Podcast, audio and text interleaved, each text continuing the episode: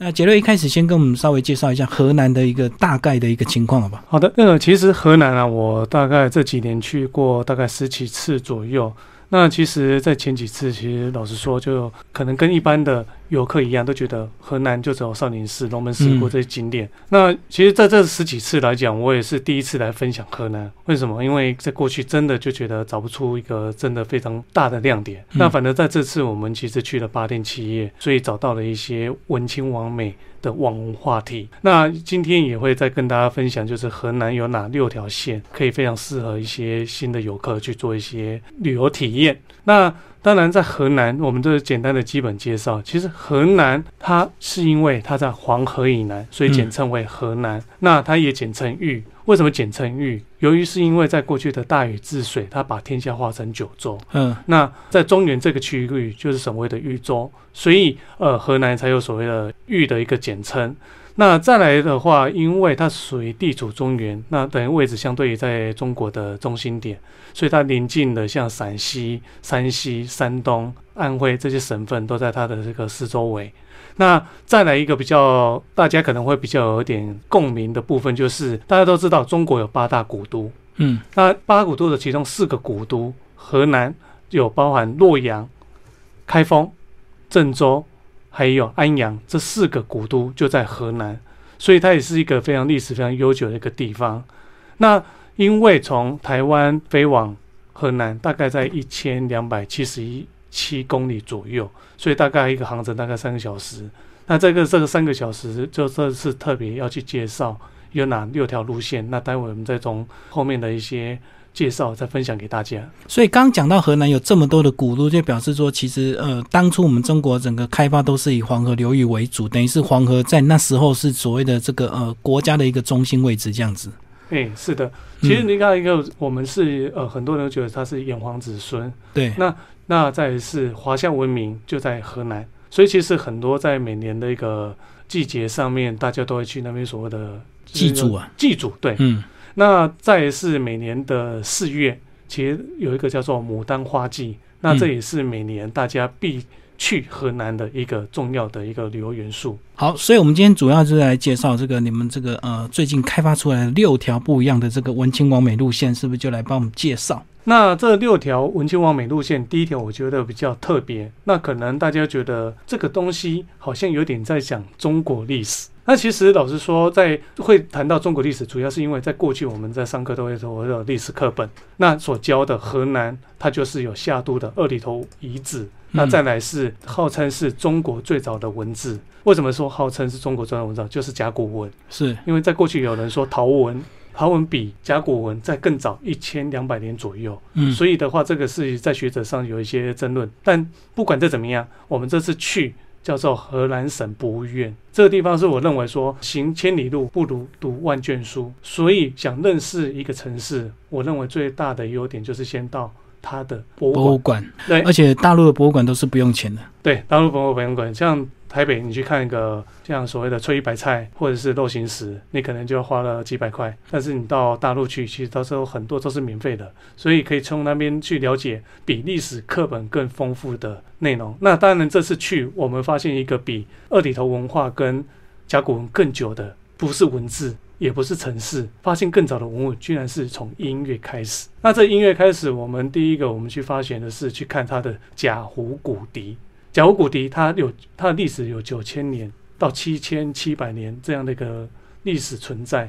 那从这里面也反映了，其实中国的文化是先有音乐的一个开始，才有文字。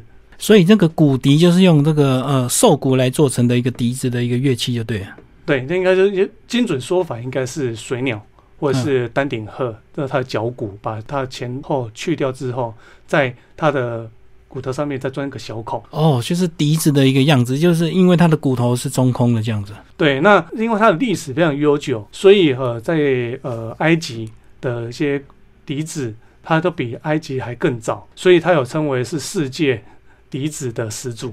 那这一个部分是我认为说，在整个文青王美路线上面，第一个对文化的认清跟很像，很，因为它被入围。中国的国家宝藏之一，在河南的省河南省博物院，其实它每个省的博物馆它都有国家宝藏，那河南省就有三个。对，那刚刚贾湖古笛就是其中一个。那其实很多人就特别的去到现场去拍照，就等于是他们的一级古物，就对了。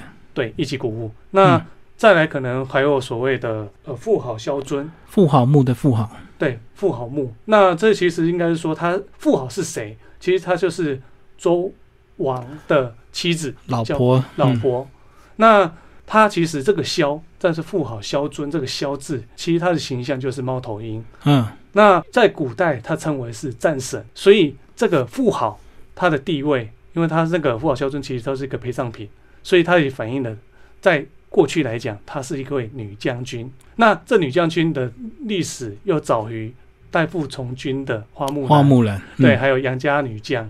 这样的一个历史，所以我觉得这也是他们认为为什么称为国家宝藏，就是因为它一个历史非常的特别，奠定了一个女生在过去的地位，她是一个女将军。所以富豪古墓就是因为他们在富豪这里面挖出了很多她的陪葬品，这样子。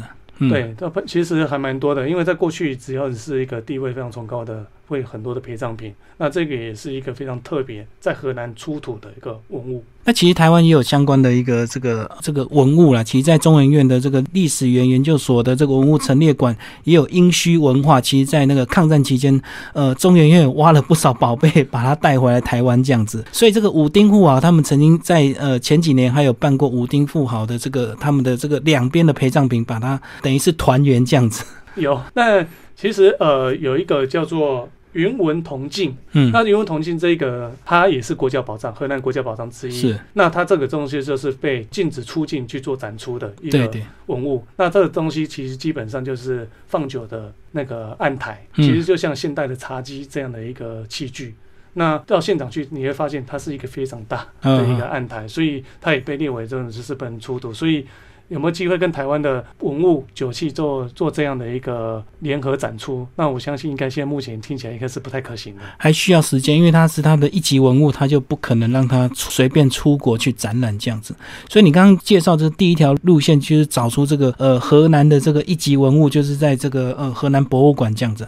对，那么因为我觉得在要认识河南，其实大部分对河南认识就从历史课本开始。对，所以的话，我们倒不如就是先去看这个历史博物馆，去了解它的一个文物。那这也是我认为文青王美第一个要从这里要得到的第一个概念。只是比较可惜，一般如果是团体的这个路线呢，到这个各省的博物馆，几乎大概都只排一个小时，所以一个小时其实让你等于是让你自己走走看看而已，很少那种行程会排到一整天，让你自己待在博物馆里面的。其实呃，待一整天是非常可行，但是因为刚好这次我们过去，因为他们还在整修，整修了两三年，嗯，所以他们就把一些比较珍贵的文物，有先搬到旁边，一样是做继续展出。对，所以的话，等于是说，这是刚刚所讲的那三个国家宝藏一定看得到。是，那因为他们还有另外的，除了这三件以外。另外再加其他的六件，就称为他们的镇院之宝。嗯嗯，其实还有很多东西是藏在他们的本馆，可是因为本馆现在在整修，是，所以的话，可能未来有机会自由行，就可能蛮有机会可以过去那边再多看看的。这个是介绍第一条这个关于这个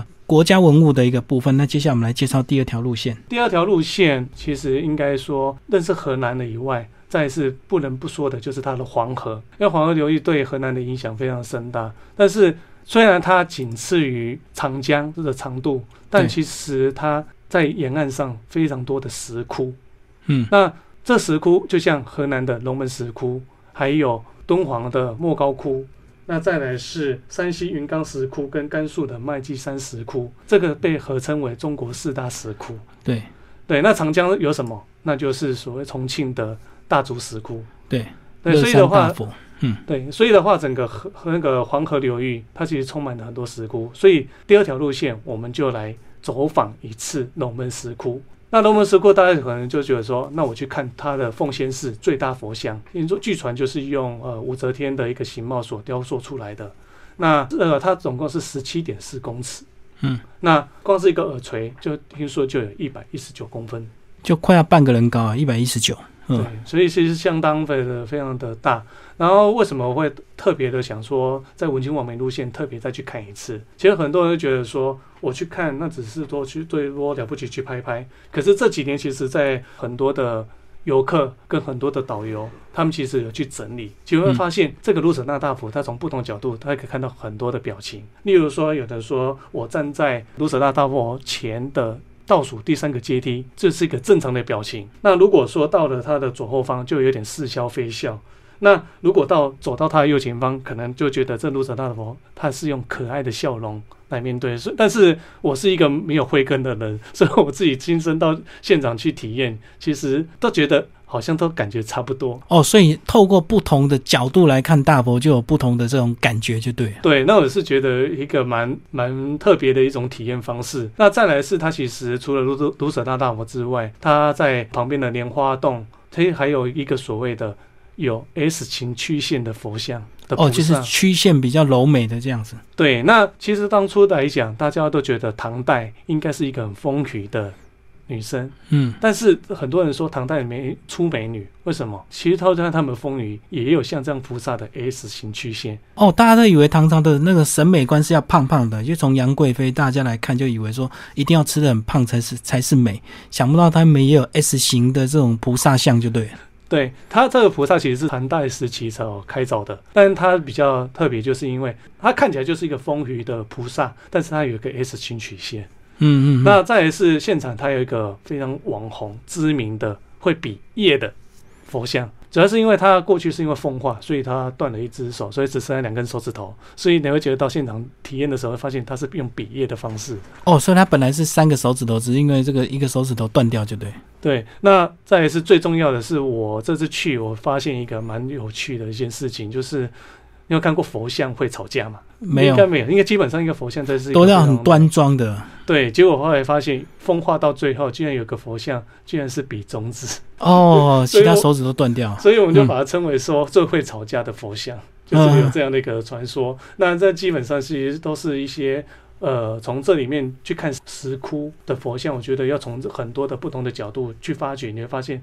会很多的乐趣出来哦，因为如果你没有仔细看，你就会觉得每个石窟的佛像都一样。但是如果仔细看，就会感受他们的不一样，这样子。对，那其实它其实这个石窟它的历史还蛮悠久的，大大概在四百多年。虽然它比那个云冈石窟开凿的比较晚，可是它在河南的历史地位上面，因为它是世界文化遗产嘛，所以它保存的其实还算是蛮丰富的。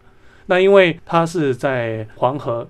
依水支流，那大概有流经了龙门山跟香山。那香山它旁边有一个白居易墓园。为什么会有一个白居易墓园？主要是因为过去在白居易来到的这香山，他说他死后就要站在这个香山旁边，这旁边。所以现在可能都到香山去看。香山是属于东山。那刚刚讲龙门石窟它是西山，所以等于是你看完了西山的龙门石窟之外，你可以走到桥的对面。去看他所谓的白居易墓园。那白居易墓园主要当然就是很多他的一些诗碑啊，或者说他留下来的一些诗词。那听说据说是白居易是葬在那里，但是实际上这个东西可能就是学者去做考究，所以我们主要是去那边感受一下他那边的一个香山的为什么那么受白居易喜欢的一个原因，我们就从这边去慢慢的体验。所以到那边就等于是有他的一些纪念碑跟一些诗词可以欣赏，就对。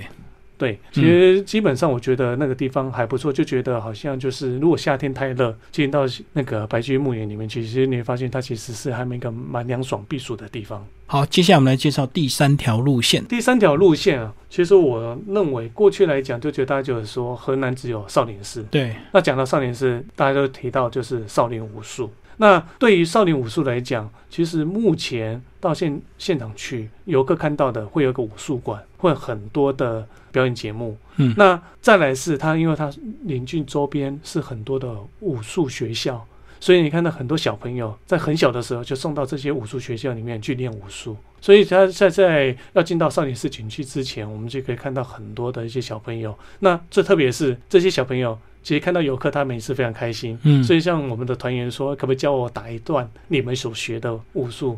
他们都很乐意的分享给我们。是，那分享就觉得那边小朋友其实也蛮可爱的。那对于这些武术，大家都觉得它是以动为主嘛。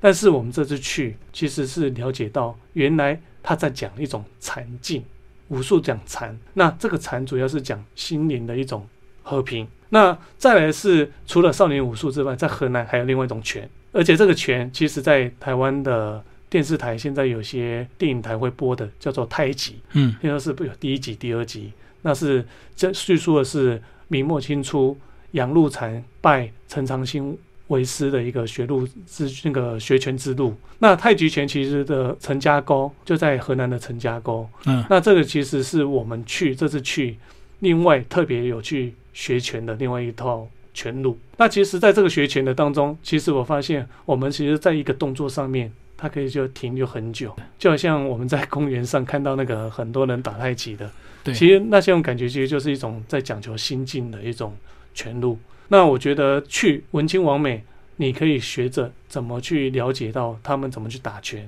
那你的动作那一个东西都可以一个非常好的画面。其实我们很多人都会去特别去那边拍照。其实太极拳看起来动作好像很慢，其实在内心里那个气是一直在运行的，对不对？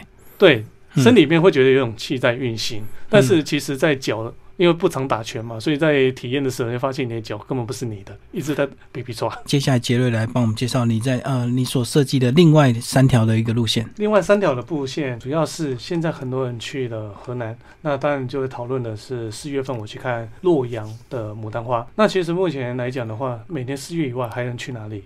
其实洛阳其实是一个非常，就是十三朝建都非常久的一个古都。那它其实在现场其实保留的非常多的老街，嗯，就像丽景景门。那这丽景门它其实在过去来讲，呃，因为洛阳它古称洛邑，所以它有叫洛邑古城。所以丽景门这一条老街，它过去来讲，它是属于在古城的西大门，所以它的你从它的丽景门一走进去，其实它就是一个非常热闹的商业老街。那其实，在很多在里面可以吃到牡丹花酥，或者说你可以在那边吃到一些非常特别的在地美食。那美食部分我后面可以再跟大家的分享到底有哪些。那主要是因为在这里面的氛围，我都觉得非常的特别，而且你去那边会觉得从白天到晚上都可以玩。它那个老街大概跟这个江南的一些古镇大概有什么差别？呃，江南古镇他们觉你会觉得它会特别的商业化，经过整修。可是你走到丽景门这条老街，你会发现它保持了很多非常古老的民居。对，那包含说，呃，例如说你这个店家，他可能从旁边的巷子进去，他其实是别人的住家，但是又是他们的商家。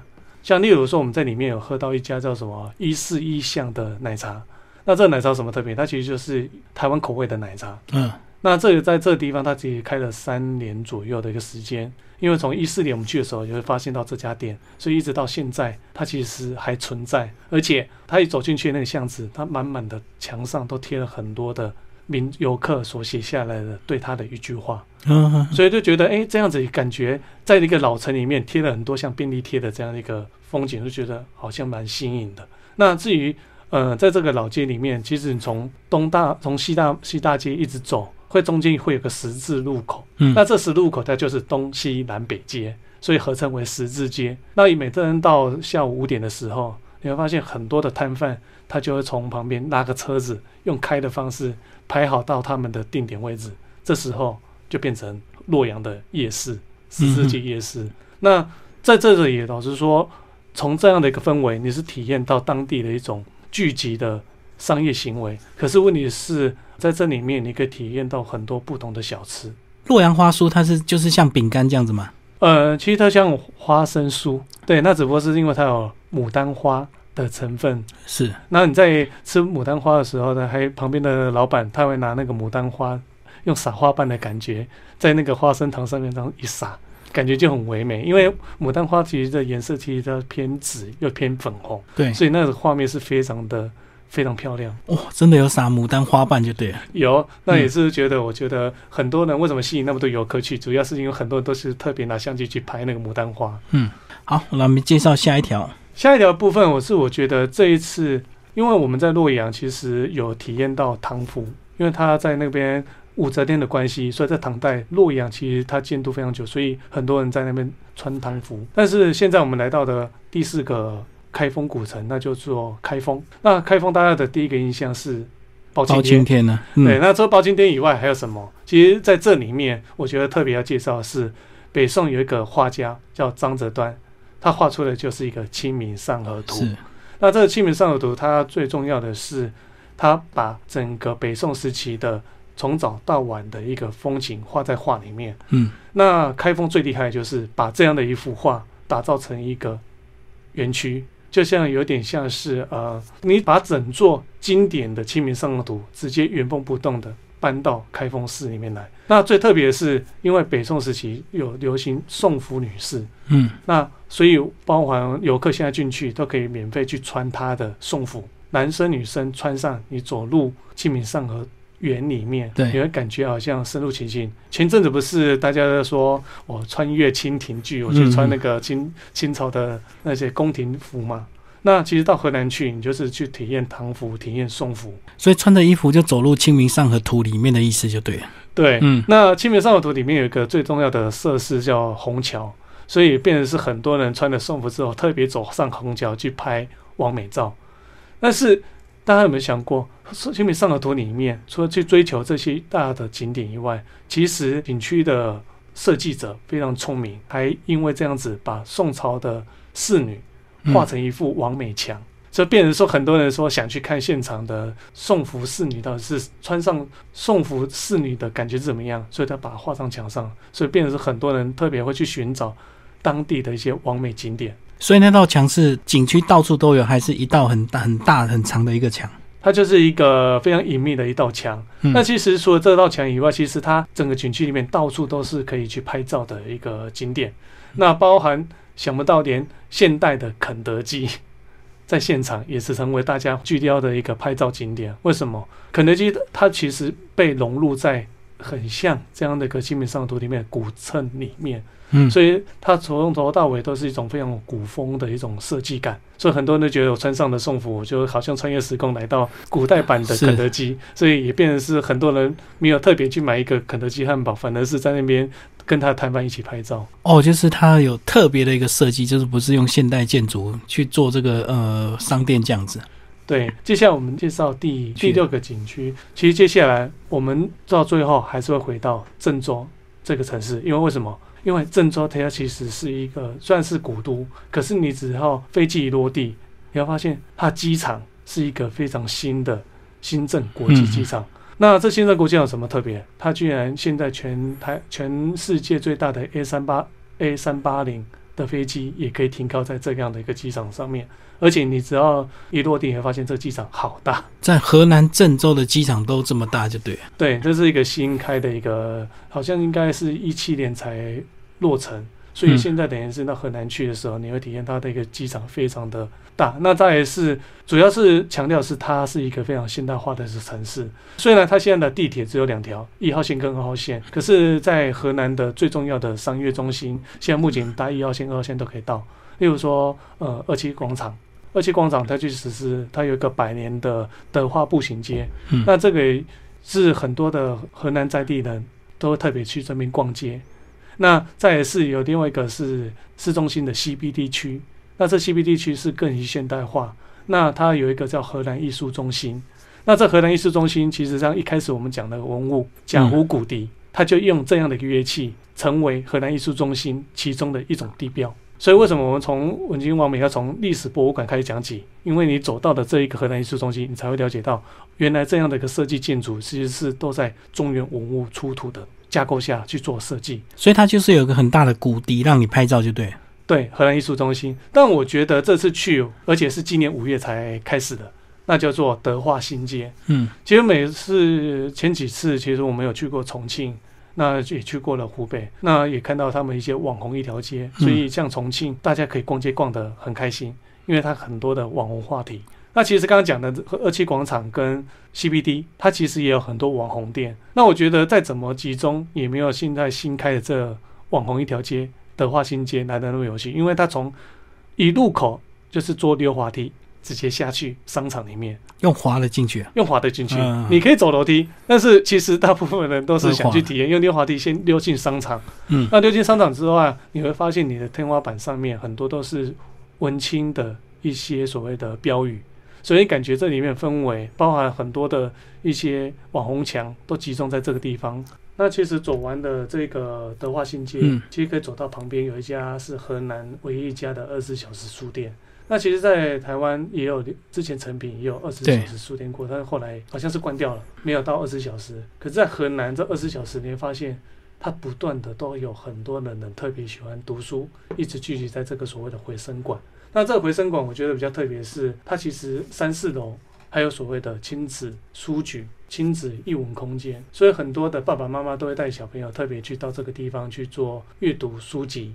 那还有这里，它因为它结合了白天的咖啡馆、晚上的酒吧，所以它是一个非常热闹又觉得文青非常浓厚的一个非常适合文青王美向往的一个书店。等于是它也是一个多功能的一个这个娱乐中心这样子。嗯，多功领域的东西。那其实我但我认为亲子空间也是蛮适合的。好，那介绍完这个六条路线呢，接下来就来聊聊一些河南的美食，好不好？有没有一些比较特别好吃的东西？其实，在郑州来讲，我觉得有一个东西，呃，一个网红餐厅一定要特别介绍，那就是胡桃里的音乐酒馆。那这个东西它不是郑州品牌，它是深圳，嗯，这边在以前在台湾也有开这家的音乐酒馆。但后来好像收掉。但我觉得这次去最特别的部分，是因为它有一道菜叫草船借箭。这草船借箭就像孔明跟到时候跟曹操斗智的时候，特别把船派出去做借箭的这样的一个借东风借箭的这样一个故事情节。它虽然是一个爆炒鱿鱼，可是它是用一艘草船的造型去把这样的一个爆炒鱿鱼装装装起来。然后大家就觉得说，这可能在上面再插个几根羽毛，就好像是剑剑一样。可是我觉得这样子还不算什么，居然他还喷干冰，就营造那个菜上来的时候，就营造这样的一个氛围。我觉得这样的一个创意巧思，我觉得在这个河南里面文化这么底蕴的一个城市，又可以看到这样的一个非常有创意的东西，就觉得蛮吸引大家去特别想去那边吃。那听说这家餐厅定位定的非常的。呃，没有定位，基本上是到现场是排不到位置的，就是已经被预约很很久了，就对了。对，那包含它里面还有所谓的艺文表演。那再来是我们这次去的时候，刚好有人就在里面求婚，包场求婚，所以它其实是一个非常热闹的一个，在晚上的时候是一个非常热闹的酒吧。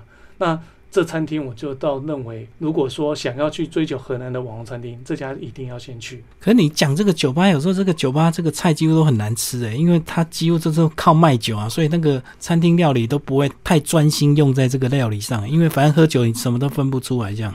哦，没有，我们这次去的话，其实我们是都吃完吃完饭之后才开始喝红酒。那在这之前，我们居然是唯一把所有，这是我们的荷兰八天七夜。其实大家其实吃的菜都一定会有一些会有剩，那但是唯一这家餐厅是一一个东西都不剩，因为真的非常好吃。我觉得很少酒吧又把能够把餐厅做得很好的。对我们真的是叫了满满的一桌菜，那包含有一个菜是他们的烤鸡，嗯，他们烤鸡其实。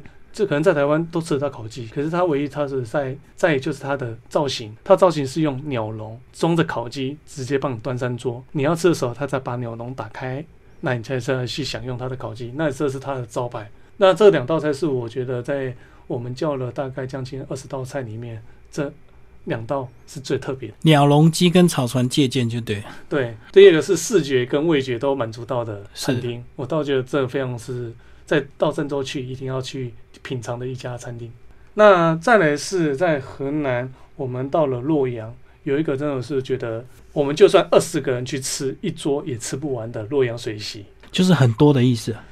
呃，台湾有流水席，那是在河南洛阳这个地方，它其实是二十四道菜，那是在这道菜的玉旨是武则天，她只有执政二十四年。嗯哼，那因为河南人很喜欢那个洛阳人喜欢喝汤。所以整个席那个整个洛阳水席里面，二十四道基本上都是汤汤水水，一道一道上来，就好像流水一般的这样的一个情境，就是没有干炒的，就对。干炒就前面的八道的凉菜，那八道凉菜其实老实说，一桌十个人坐下去吃那些八道凉菜都吃饱了。所以我们这总共加起来二十四道，而且都是汤汤水水，那其实一桌十人根本吃不完。所以后来我们就要求说，餐厅可不可以让我们十七个人坐一桌？